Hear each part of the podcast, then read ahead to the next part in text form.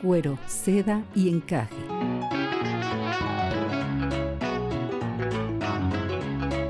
Es un diálogo entre mujeres de temas que a todas nos importan, abordados mediante cuentos y relatos comentados.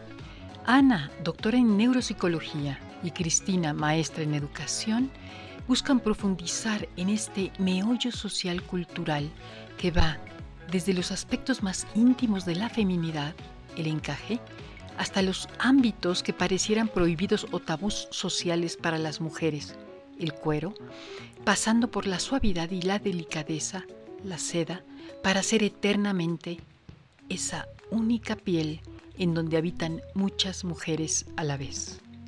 Comenzamos.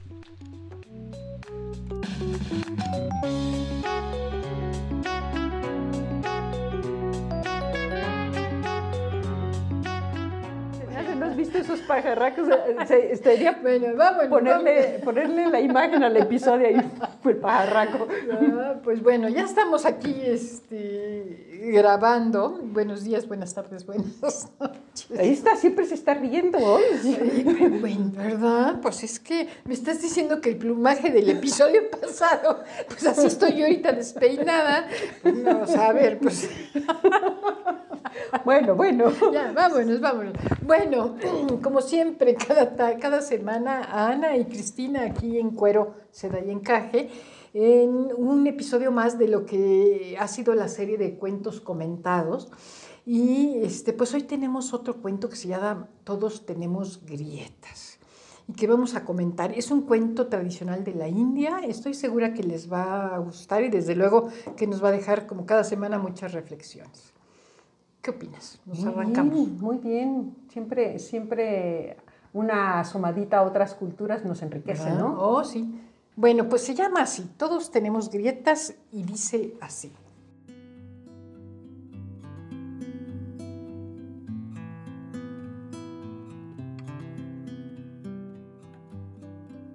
Un hombre cargador de agua de India tenía dos grandes vasijas que colgaban a los extremos de un palo y que llevaba encima de los hombros.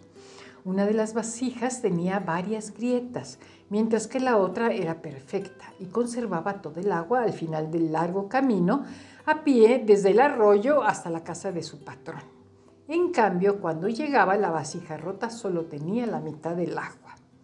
Durante dos años completos esto fue así diariamente, desde luego la vasija perfecta estaba muy orgullosa de sus logros, pues se sabía perfecta para los fines para los que fue creada. Pero la pobre vasija agrietada estaba muy avergonzada de su propia imperfección y se sentía miserable porque solo podía hacer la mitad de todo lo que se suponía que era su obligación. Después de dos años, la tinaja quebrada le habló al aguatero. Estoy avergonzada y me quiero disculpar contigo porque debido a mis grietas solo puedo entregar la mitad de mi carga y solo obtienes la mitad del valor que deberías recibir. El aguatero le dijo compasivamente, cuando regresemos a la casa quiero que notes las bellísimas flores que crecen a lo largo del camino. Así lo hizo la tinaja y en efecto vio muchísimas flores a lo largo del trayecto. Sin embargo, se sintió apenada porque solo quedaba dentro suyo la mitad del agua que debía llevar. El aguatero le dijo entonces, ¿te diste cuenta de que las flores solo crecen en tu lado del camino? Siempre he sabido de tus grietas y quise sacar el lado positivo de ello. Sembré semillas de flores a lo largo del camino por donde vas y todos los días las he regado por dos años. Yo he podido recoger estas flores. Si no fueras exactamente como eres, con todo y tus defectos, no hubiera sido posible crear esta belleza.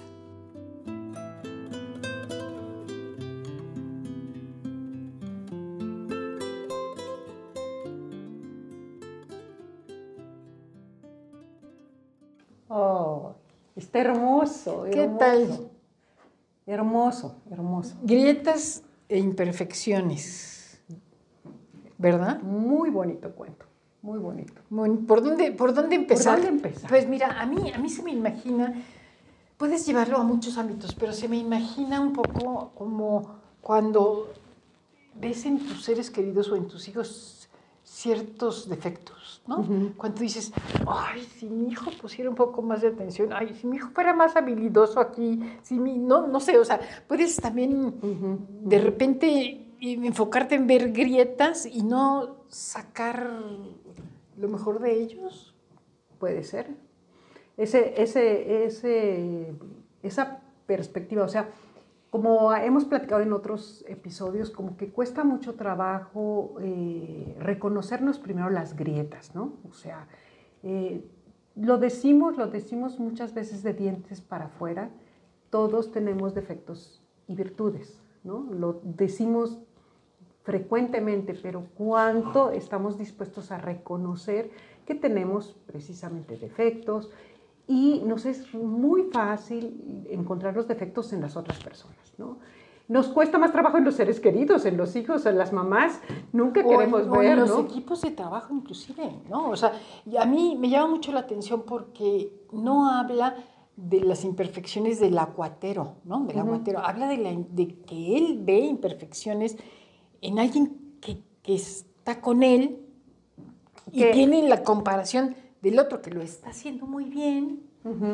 Pero es, es, eso, o sea, que lo hacemos en comparación de, de los demás, ¿no? O sea, tengo defectos y virtudes en comparación de o en, en, relación a, ¿no? Y le damos un valor, ¿es defecto o es virtud? ¿no?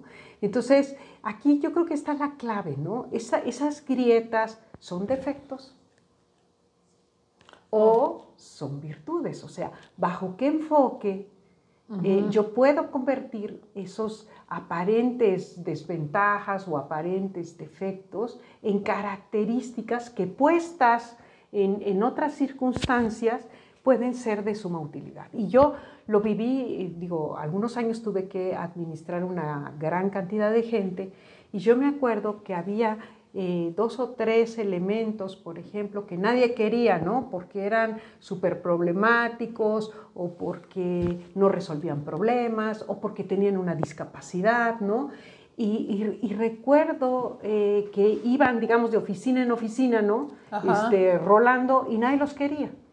Y de repente cuando llegaba yo y los, los cobijaba y les buscábamos en equipo cuál era la función que ellos podían tener, literalmente reverdecían. Florecían. O sea, lo que estás diciendo es, o lo que estás, eh, digamos, situando o insinuando, ¿no? O sugiriendo es, no debiéramos ver defectos y virtudes, debemos ver lo que es, la realidad, las características. ¿no? Y decir, bueno, a ver, es así. No es ni bueno ni malo, así es. Y con lo que es, con lo que se tiene, como son, ¿qué podemos hacer? Y de qué manera podemos sacar el mejor provecho. Y que, ¿no? que en, el, una grieta no es un defecto. Bueno, y como decía yo, el, el, mismo aguador se da cuenta de las grietas, ¿no? Y él busca alternativas. O sea, no se queda nada más reconociendo, bueno, sí, está medio desvencijada, bueno, sí, no llega. O sea, no tiene una actitud de resignación. Ya, claro. ¿no? Tiene una actitud proactiva. Dice, ¿cómo puedo sacarle provecho a esto? Entonces, se toma la molestia de sembrar, o sea, porque las, las alternativas no se dan tampoco gratis, ¿no? Para que se expresen. Ah, claro, trabaja, trabaja la hay opción, que trabajar, Hay que trabajar la opción, ¿no? Entonces, siembra las semillas y entonces estas son regadas, obviamente, y va fructificando. ¿No? en, el camino. Entonces, está muy bonito, digamos, la, e, el cuento en ese sentido porque te invita lo que comentábamos. Primero, no son defectos y virtudes, son características diferentes. Y ante características diferentes tenemos recursos. Y lo que tenemos que hacer es echar a andar esos recursos. Buscar cómo esos recursos en las circunstancias reales que se nos presentan en la vida, pueden dar los mejores frutos. Oye, también puede ser un poco la, posición, digamos, de, la, de la vasija, de decir, es que me, estoy apenado porque, o apenada porque siento que este, te estoy haciendo quedar mal, porque a lo mejor no estoy dando el ancho, ¿no? Porque yo pienso que podría ser lo mejor, pero no, no este, por más que quiero, no puedo. Eh, digamos, esa posición eh, de autoconcepción o autorreflexión, ah, digamos, en este caso el, el aguador fue muy compasivo, ¿no? pero digamos, tal vez tú puedas, reconociendo tus propias grietas, darte cuenta que aún así eh, haces, haces muchas cosas de bien, ¿no? Que esa es, ese es, digamos, la parte de, como de trabajo interno, ¿no? Que hemos visto, digamos, en otros episodios, pero aquí lo que me gusta de este cuento en lo particular es que efectivamente la vasija puede trabajar por sí misma en, reconocer que sus grietas son útiles, ¿no? Eh, y, que han dado vida, ¿no? Y, darse un proceso de revaloración. Pero aquí lo que me encanta es el líder. O sea, e, esa vasija renace y se revalora ante una postura totalmente humana de líder. Claro.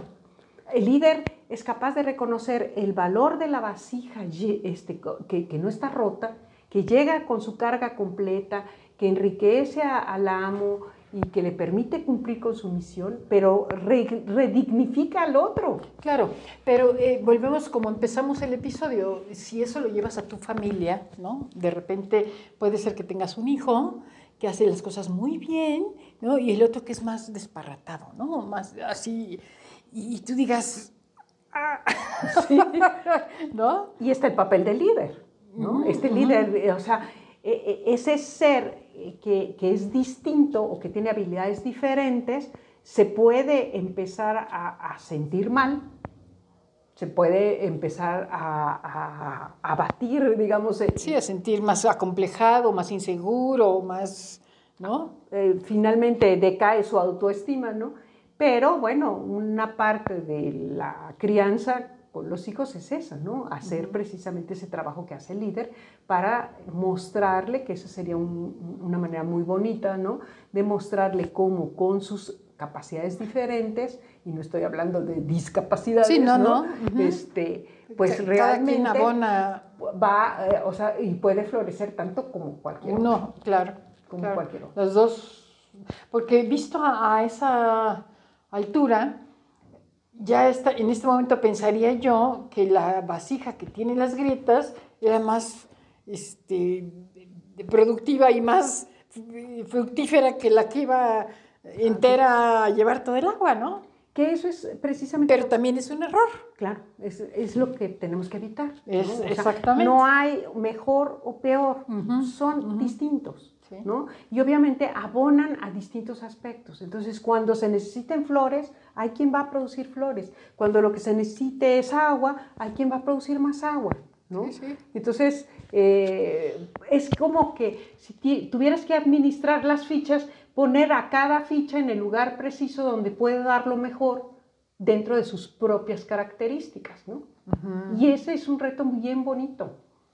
Sí, si, si esa persona reconoce, ¿no? Porque si eres la típica persona que dice, no, eso a mí no me toca, no, para mí eso no me contrataron, no, pero, o sea, que ni siquiera reconoce dónde está parado, bueno, en ese ya es otro tema, ¿no?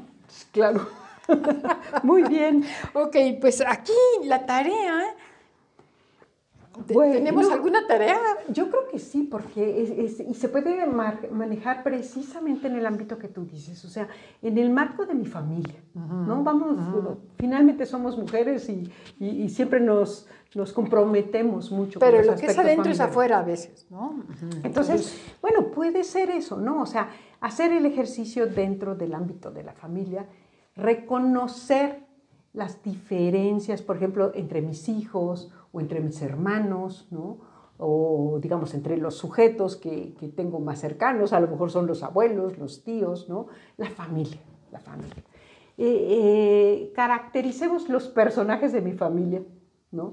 y veamos lo que hasta ahora yo he considerado defecto. ¿no? estoy pensando que, que, mi marido tiene de defecto. ¿no? Este, por ejemplo, y entonces, ¿cómo ese defecto se pudiera convertir en una característica que hasta pudiera ser benéfica para el mismo ámbito familiar. Es interesante. Súper, porque, porque te forza a buscar caminos alternativos. Y eso se llama flexibilidad, flexibilidad cognitiva, y te va a dar muchísimo mayor capacidad para resolver cualquier problema de la vida. mayor capacidad de resolución. ¿no? Entonces está, es, un reto. Entonces el reto es voltea, siéntate en tu casa, voltea a ver a cualquier miembro de tu familia y que, le veas un defecto. Que tú en ese momento sientas que ese es un defecto. Y toma ese defecto y ve, asume que no es ya defecto, ni bueno ni malo, sino es una característica y qué harías con ella. Para bien. Obviamente. Entonces, ¿qué exactamente? O sea, ¿qué, qué, ¿en qué términos esa característica se puede convertir hasta en beneficio para toda la familia? Sí, sí, sí, wow. Está interesante y, retador porque eso, o sea, es retador porque, porque necesitas, eh, uno, flexibilidad, dos, inventiva, ¿no? O sea, necesitas eh, eh, pues tener un poco de imaginación también.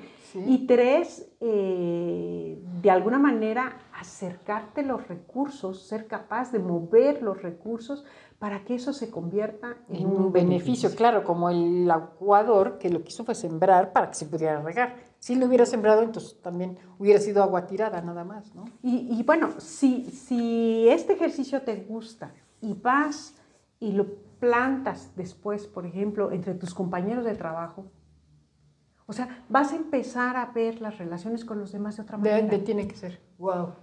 Pues sí es, una tareota, ¿eh? Esa sí es una tareota. Muy bien. Está interesante, muy interesante. Muy bien, pues nos vamos. Recuerden entrar a cuero seda y encaje.com.mx. Ahí entran al episodio, escuchan el podcast y ahí mismo nos pueden dejar sus comentarios. Nos vamos, Ana, gracias. Muchas gracias y esperamos sus comentarios. Cuídense. Bye. Hasta la próxima.